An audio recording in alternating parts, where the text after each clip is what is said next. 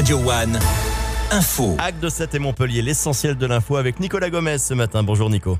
Bonjour Eric, bonjour à tous. Des perturbations sont à prévoir sur les routes à Montpellier. Dès aujourd'hui commencent des travaux préparatoires pour la future ligne de bus tram 1.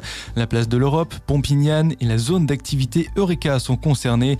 La circulation des bus 9 et 51 seront touchées dès la semaine prochaine. Une réorganisation de la zone de travaux est prévue perturbant le trafic habituel.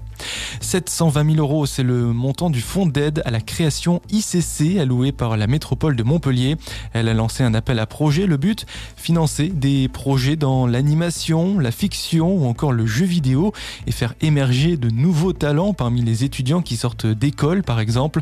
Pour participer, les projets doivent présenter un lien culturel avec la ville et mobiliser des compétences locales. Et puis on termine avec euh, du sport et les résultats du week-end. D'abord l'Open Sud de France à Montpellier. C'est Alexander Bublik qui remporte la compétition. Il affrontait Borna Korik. Victoire en 3-7, 5-7, 6-2, 6-3. On enchaîne avec euh, du foot. Le RCOA fait match nul samedi sur la pelouse agatoise en National 3 face à Corte 2-2. Prochain match samedi 17 face à Cagnes le Cross. Le MHSC s'est incliné samedi face à Rennes 3-1. Montpellier 13e du classement de Ligue 1.